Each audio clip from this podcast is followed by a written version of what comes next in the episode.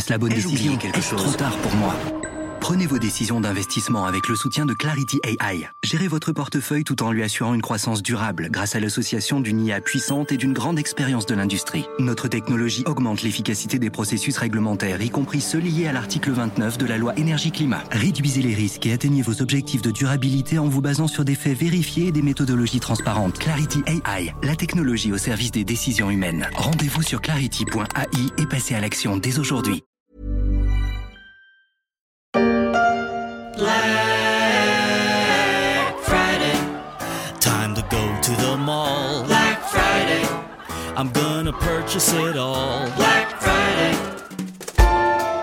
La chanson du Black Friday de Rusty Cage, le moment tant attendu des consommateurs, et le jour le plus long et le plus craint par les employés de la distribution. Le jour où les gens sont prêts à se battre à mort pour une PS4, chantait il y a quelques années le YouTuber américain qui a la dent bien dure pour cette grande fête de la consommation qui suit Thanksgiving aux États-Unis. Alors que tout le monde se prépare à faire chauffer la carte bleue, certains dans le monde du commerce ne veulent plus en entendre parler et ne veulent plus franchir la porte des magasins, même virtuels.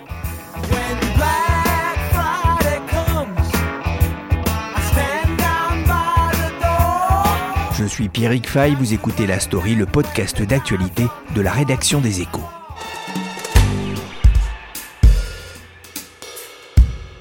C'est devenu un rendez-vous incontournable, le Black Friday ou Vendredi Noir, le premier jour des achats de Noël pour de nombreux consommateurs, y compris en France. Cette année, plus que jamais, alors que la hausse des prix de l'énergie et de l'alimentaire rogne le pouvoir d'achat des consommateurs. Bonjour Philippe Bertrand. Bonjour. Vous êtes spécialiste distribution aux échos. Cette année, le Black Friday intervient dans un contexte particulier, très inflationniste. Comment les distributeurs et les commerçants abordent-ils cette période? Ils l'abordent avec, euh, avec espoir parce qu'ils espèrent que l'inflation va pousser plus de gens encore que l'année dernière à, à participer à l'opération Black Friday. Bon, parce que le Black Friday, c'est une opération promotionnelle qui offre des produits avec des forts rabais. Et donc, euh, on peut imaginer que comme l'inflation hausse les prix, euh, les gens essayent de faire des bonnes affaires. Vous les avez rencontrés, qu'est-ce qu'ils vous ont dit? Ils pensent que cette année, cette édition 2022 du Black Friday serait plutôt une bonne édition pour plusieurs raisons. D'abord parce que effectivement il y a l'inflation. Deux parce que l'habitude a été prise ou est prise de plus en plus par les Français de profiter du Black Friday pour faire ses achats de Noël. Ça permet de faire ses achats de Noël à prix réduit en profi- profitant de pas mal de promotions. Donc si on met tout ça euh, bout à bout, ça devrait fonctionner pas trop mal cette année. C'est en tout cas le sentiment un peu général des gens que j'ai interviewés.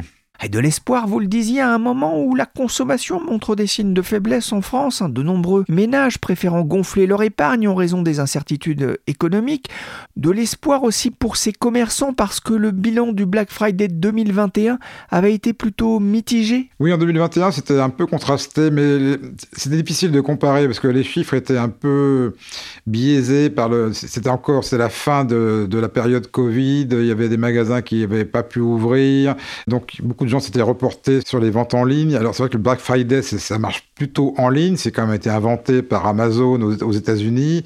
C'est de la promotion sur les sites marchands. C'était originellement beaucoup sur les produits techniques, les télés, euh, la high-tech, les téléphones, les ordinateurs, etc. Donc l'année dernière, ça a bien marché, mais on ne savait pas trop si c'était lié à l'effet Covid euh, ou si c'était lié à, l'envie des gens de- de- d'y participer. Cette année, ça va être un test, je pense, beaucoup plus euh, important pour la pérennité et la force de cette opération promotionnelle, qui est quand même, il faut quand même le dire et le répéter, c'est devenu le premier moment de consommation de l'année, avant Noël. Est-ce qu'il n'y a pas un risque de lassitude malgré tout, alors que certains dénoncent le fait qu'il y ait finalement assez peu de bonnes affaires à, faire durant cette opération? Il y a toujours un risque de lassitude, un risque d'autant plus important que cette année, certains acteurs, comme Cdiscount par exemple, commencent, ont commencé dès le 1er novembre. Traditionnellement, les promotions démarrent une semaine avant. Et ça dure pendant une semaine, ça monte un peu en puissance, crescendo, jusqu'au jeudi et au vendredi, euh, qui sera le, vrai Black Friday, où là, il y a les plus fortes opérations. Mais là, cette année, certains ont commencé bien avant. Je pense que c'est parce que la conjoncture est pas très bonne pour les, produits non alimentaires. Le Black Friday, c'est surtout un endroit où on achète des produits non alimentaires. C'est de l'équipement de la maison, c'est des produits high-tech, c'est des vêtements aussi.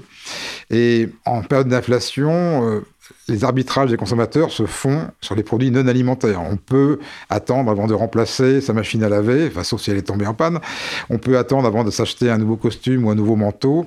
En revanche, on continue à manger. Donc, quand le, prix de l'alimentation augmente, bah, on va peut-être euh, reporter ou différer ou ne, pas faire son achat de, produits non alimentaires. Donc, euh, la conjoncture est quand même globalement assez mauvaise pour les, vendeurs de ce type de, produits. Et c'est pour ça que je pense qu'ils ont démarré très tôt les promotions pour, pour essayer de relancer un peu la machine. Le Black Friday démarre au moment où la COP27 euh, se termine. Euh, drôle de, de, télescopage du calendrier. Est-ce que le mouvement de boycott du Black Friday progresse notamment parmi les distributeurs?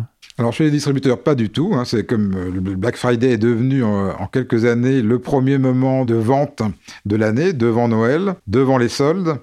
Donc euh, les distributeurs, eux, ils, ont besoin de vendre, donc ils vont pas se restreindre pour des raisons euh, théoriques ou j'allais dire morales. Il faut savoir que le Black Friday, c'est aussi une façon pour beaucoup de consommateurs d'acheter des produits qui valent assez cher, comme des ordinateurs ou des produits techniques ou des smartphones, etc. Et Là, on peut les avoir avec des réductions qui vont jusqu'à 50%. Donc, c'est l'occasion d'acheter un produit qu'on n'aura peut-être pas le moyen d'acheter euh, à un autre moment ou à un autre prix. Donc, ça permet aussi aux gens de s'équiper. On n'est quand même pas tout à fait dans le domaine de la surconsommation.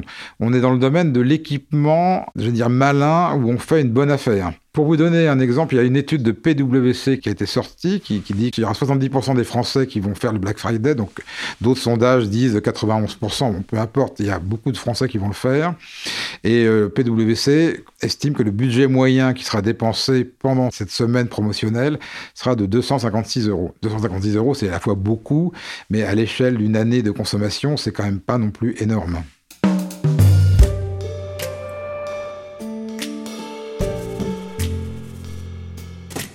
Boycotter le Black Friday quand on est commerçant, une drôle d'idée, un non-sens presque, étant donné l'importance prise par ce rendez-vous annuel, et pourtant certains n'hésitent plus à élever la voix contre cette grande fête commerciale, à l'image de mouvements comme le Green Friday, ou Make Friday Green Again, ou encore le Recycling Black Friday. Certains ont même choisi le boycott pur et simple, si vous êtes allé faire un tour au salon du Made in France le 11 novembre dernier, vous avez peut-être vu un grand canapé bleu devant l'entrée du parc des expositions avec cette pancarte On ne s'assoit pas sur ses principes, on les défend. Signé la CAMIF, oui, la CAMIF, l'ancien distributeur des instituteurs fondé dans l'immédiate après-guerre. La Camif, c'était un paradis. Il y avait tout qui était regroupé. Et puis surtout, c'était une ambiance. Mais racontez-nous. Le duvet en fausse plume droit. Il y en hmm. avait des verts, il y en avait des bleus. On a tout fait dans ces duvets de la Camif. On a ah. dormi, on a voyagé, on s'est aimé. Alors les chevaliers du fiel vont pouvoir actualiser leur sketch sur France Bleu car la Camif a bien changé. Convertie au Made in France, la PME s'est transformée en entreprise à mission et milite aujourd'hui en s'asseyant contre le Black Friday à moins d'un mois de Noël. Bonjour Emery Jacquilla. Bonjour. Vous êtes le président de la CAMIF, un nom évocateur pour les parents ou enfants d'enseignants. Il y a quelques années, je vous vois sourire. Le groupe s'est réinventé, on va y revenir, mais je voudrais d'abord qu'on parle ensemble de cette opération médiatique, le sit-in pour la planète. Vous avez choisi le 11 novembre en pleine COP27 lors de ce salon Made in France. C'est symbolique oui, et c'est pour nous euh, l'occasion de dire faisons davantage attention à ce que l'on achète parce que ce qu'on achète a un impact pour l'homme et pour la planète. Et euh, au fond, euh, chaque jour, avec sa carte bleue, on peut choisir de ne pas acheter, déjà. c'est peut-être la première question qu'on peut se poser et aussi de faire plus attention à l'impact de notre achat sur les enjeux sociaux, sur les enjeux environnementaux.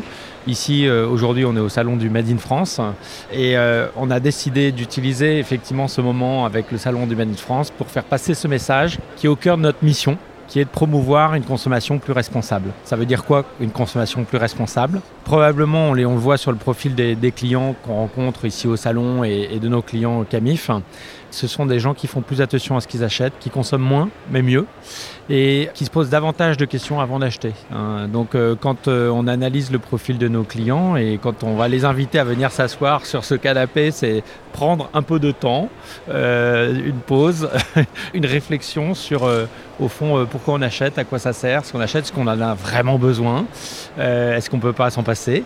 Et on le voit dans le profil de nos clients, c'est des gens qui n'ont pas forcément le dernier smartphone à la mode, qui achètent trois fois plus d'occasions que la moyenne, mais du coup, ça leur, permet de, résoudre l'équation euh, fin du monde, fin du mois au fond, parce qu'ils se, libèrent du pouvoir d'achat pour quand ils ont envie de se payer un bon canapé ou un bon lit, parce que c'est important de bien dormir quand ils passent 8 heures de sa vie, eh ben, ils vont euh, mettre le prix, mais mettre également l'attention sur la qualité, sur la fabrication, d'où il vient, comment il est fabriqué, par qui, dans quelles conditions sociales, dans quelles conditions environnementales.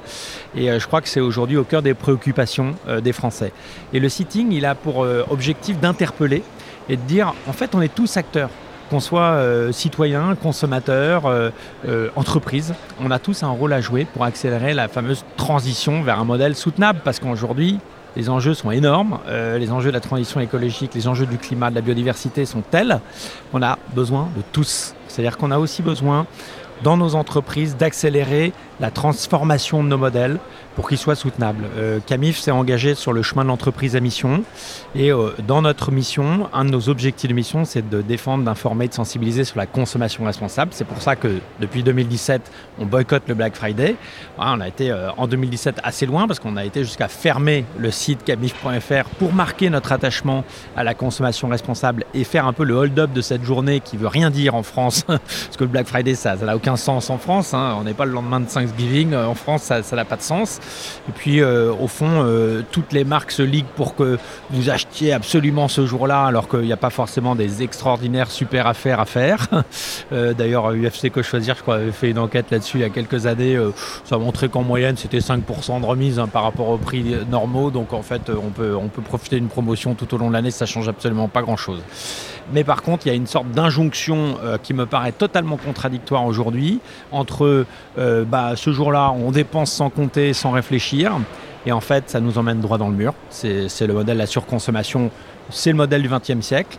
Et euh, il y a une nouvelle économie, un nouveau mode de consommation à, inventer euh, qui nécessite plus de raison, plus de recul. Euh, et, c'est pourquoi chaque année depuis, depuis 2017, on a une action qui est forte et qui engage à la fois les collaborateurs CAMIF, mais également nos clients et également bah, tout le monde euh, pour euh, finalement nous inciter à réfléchir davantage au sens de notre consommation au modèle de société qu'on soutient.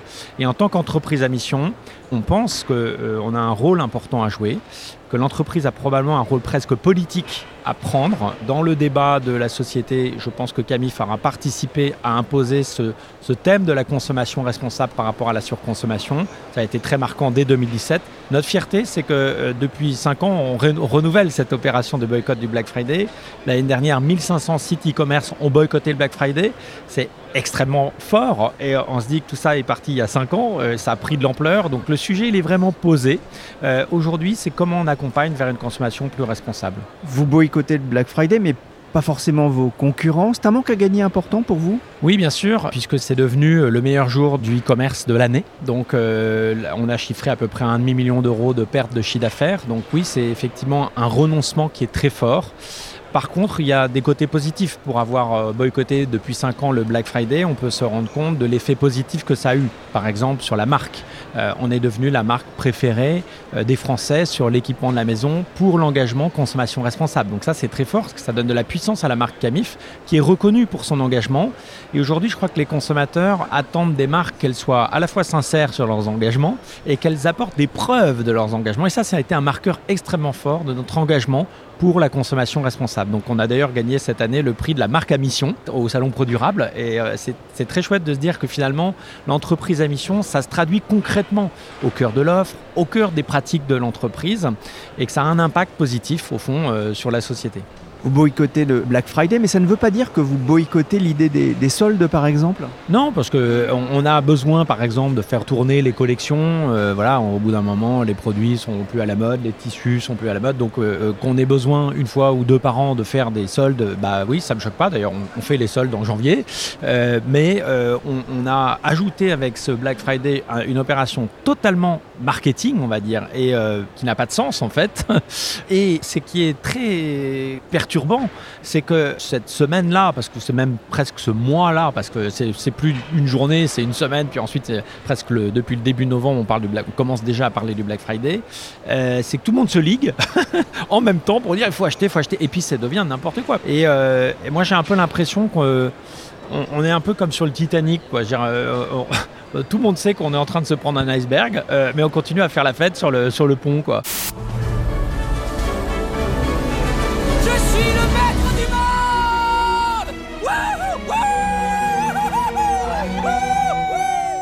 Vous incitez les consommateurs à réfléchir finalement à leur consommation, à leurs dépenses. Dans le même temps, on voit que l'inflation euh, progresse euh, en Europe, d'un niveau rarement vu depuis 40 ans. La récession euh, menace. On peut comprendre que la majorité des Français soient d'abord attentifs à la question des prix. Bien sûr, et c'est normal. On peut être tout à fait attentif à la question du prix sans forcément succomber au Black Friday où vous achetez des produits, pour la plupart du temps, dont vous n'avez pas besoin, à des taux de promotion qui vous font croire que vous faites une très bonne affaire, ce qui n'est pas en fait vrai. Et ça, ça a été épinglé plusieurs fois par la DGCRF, par le, par FC Que Choisir. Donc, en fait, euh, la meilleure façon de préserver son pouvoir d'achat, c'est de faire plus attention à ce qu'on achète. c'est assez simple au fond. Et, et c'est pas de succomber à la promotion ou. Euh, et c'est vrai que cette journée-là, on a tellement de sollicitations. On se dit, mais je, je suis en train de rater quelque chose si j'achète pas ce jour-là mais non. Donc euh, nous, je pense que la, bonne façon de résoudre l'équation euh, du pouvoir d'achat, c'est de consommer moins euh, et de faire plus attention à ce qu'on achète.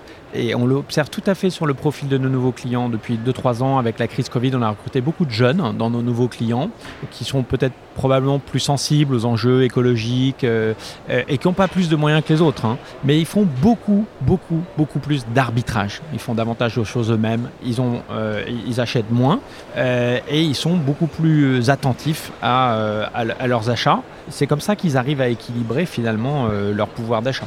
La Camif, hein, vous êtes un, acteur euh, militant sur le modèle de la Maïf. D'ailleurs, j'ai remarqué que vous partagiez pas mal de lettres avec eux dans votre nom. J'imagine que c'est un hasard. Ce militantisme, c'est aussi ce qui vous pousse à faire fabriquer la plupart des produits que vous vendez en France?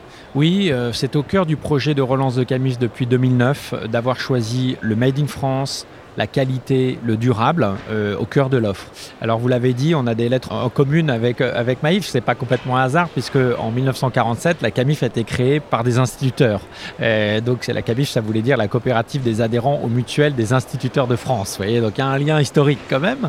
et puis il se trouve que depuis le début de l'année, on s'est rapproché de la Maïf, donc maintenant on fait partie du groupe Maïf. Donc ça c'est une nouvelle aussi, justement parce qu'on partage la vision que avec l'entreprise, on peut changer le monde de l'intérieur. Avec l'entreprise, on peut contribuer à un bien commun, à un mieux commun. Euh, et c'est l'engagement qu'on a euh, réciproquement euh, avec Maïf. Mais aujourd'hui, la clientèle de Camif est essentiellement composée de gens qui ne sont pas des instits. c'est ouvert à tous depuis les années 90. Hein. donc ça a pas mal évolué. Voilà. 78% de produits fabriqués en France, 0% de produits importés hors d'Europe. C'est aussi une façon de soutenir l'emploi en France et en Europe? Bien sûr. Euh, le renoncement qu'on a fait l'année dernière, c'est de retirer encore du catalogue Camif euh, à peu près 7,4% de notre offre qui était encore fabriquée en dehors d'Europe. Et aujourd'hui, on peut dire fièrement qu'on fait 78% de notre chiffre d'affaires avec des produits fabriqués en France, avec 125 fabricants français dans tout l'équipement de la maison, l'immobilier, la literie, du linge de maison, de l'électroménager. Et on fait 100% en Europe du coup. Et l'impact positif du Made in France, il y en a deux. Il y a un impact social. On a pu mesurer quand on crée un emploi à Niort où on est installé euh, on crée en fait 10 emplois en France, donc c'est un effet multiplicateur de x10. On a fait une étude d'impact pour ça. Et puis il y a un impact environnemental. Hein. Le canapé sur lequel on est assis, euh, fabriqué à partir de un, bloc de mousse, fabriqué à partir de vieux matelas recyclés, et puis euh, le tissu qui est fabriqué à partir de bouteilles plastiques récupérées dans les océans. Eh ben, en fait, on a fait une analyse du cycle de vie et on voit qu'il fait 41% d'émissions de CO2 de moins qu'un canapé traditionnel qui serait fabriqué à l'autre bout de la planète. Donc c'est voilà, on, s'engage jusqu'au produit dans un processus d'éco-conception, d'économie circulaire, qui est là aussi au cœur de nos engagements, puisque notre, euh, notre troisième objectif de mission, c'est de faire de l'économie circulaire notre standard pour le même confort, on va le signaler, on est bien assis, hein. merci euh, pour l'accueil. Produire en France, vendre en France, créer de l'emploi, c'est l'objectif du Made in France. Mais avec la flambée des prix de, de l'énergie, la consommation qui freine, le Made in France est-il en danger?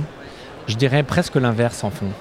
Parce que quand on voit euh, les difficultés pendant la crise Covid et l'augmentation du coût de l'énergie qui affecte évidemment beaucoup le coût du transport, euh, donc plus vous faites fabriquer vos produits loin, plus ça devient cher aujourd'hui. Donc en fait, le Made France est presque à gagner en compétitivité de par la crise Covid et la crise de l'énergie. Et puis après, c'est vrai que le coût de l'inflation de l'énergie, elle touche tous nos fabricants. Euh, et notre enjeu, c'est d'arriver à faire des, produits, de, des composants qui vont se substituer aux composants classiques issus souvent du pétrole. Je vais prendre un exemple, la mousse sur lequel on est assis, là le bloc de mousse sur lequel on est assis, il est fabriqué à partir de vieux matelas recyclés. Euh, alors euh, ce bloc de mousse il était plus cher avant la crise que le bloc de mousse traditionnel qui est fabriqué à partir euh, de polyuréthane, donc à partir de pétrole. Mais aujourd'hui, il devient plus compétitif à cause de la crise. Donc, vous voyez, on trouve des solutions, et je crois que c'est ça aussi l'intérêt du Made in France, c'est que au niveau, euh, euh, l'économie circulaire, ça se joue au niveau local, et c'est arriver à, mettre euh, autour de la table des compétences, des intelligences différentes qui vont trouver des solutions, et c'est ce qu'on essaie de faire avec nos fabricants, avec des experts d'économie circulaire, avec des nouveaux matériaux, avec des designers, trouver des solutions qui permettent de à la fois faire des beaux produits, mais également des produits qui vont répondre aux enjeux écologiques et financiers, et donc euh, rester à un prix qui reste accessible. Parce que si on veut vraiment changer le monde, c'est pas avec du très haut de gamme qu'on va changer le monde, c'est avec des produits que les gens peuvent acheter. Euh, voilà, donc euh, c'est ça. Justement, les, fabricants de meubles qui travaillent avec vous, comment est-ce qu'ils supportent aujourd'hui l'évolution de cette conjoncture qui est quand même beaucoup moins favorable? Bah, Je pense que c'est une conjoncture qui est inédite. Hein.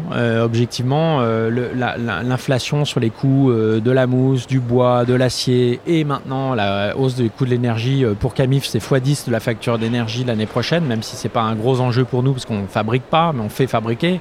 C'est une crise inédite. Et je crois que ça va dans le sens de euh, privilégier euh, l'éco-conception pour trouver des solutions intelligentes et des réponses prix. Peut-être aussi investir davantage sur la qualité, sur la durabilité des produits, parce que plus un produit dure, finalement, il va peut-être être plus cher, mais il va coûter moins cher sur sa durée de vie. Et je pense que les consommateurs en sont conscients. Hein. Je, discutais avec un taxi euh, l'autre jour, il me disait acheter chinois, c'est acheter trois fois. Bah, c'est un peu ça. Hein. Donc voilà, privilégier de la qualité, c'est acheter moins, moins souvent. Après, l'enjeu aussi pour nous, c'est d'être, de trouver des produits innovants qu'on va pas forcément retrouver partout sur toutes les places de marché où on va pas être en concurrence avec le produit chinois, euh, voilà, parce que sinon effectivement la bataille du prix on l'a perdu, hein. euh, parce que les Chinois ils sont capables de, produire beaucoup moins cher, mais dans quelles conditions? C'est ça, c'est toute la question. Dans quelles conditions sociales, euh, par qui hein, Quand vous savez pas par qui c'est fabriqué, c'est pas très bon signe.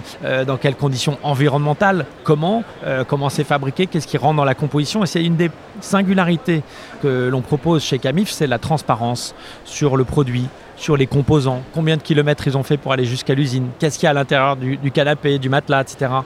Et je crois que c'est ça qu'attendent aujourd'hui euh, les consommateurs. Donc on est prêt à payer probablement un petit premium prix, euh, peut-être jusqu'à... Il y a une étude qui dit euh, 77% des Français sont prêts à payer jusqu'à 10% plus cher un produit s'il est fabriqué en France et s'il est éco-responsable.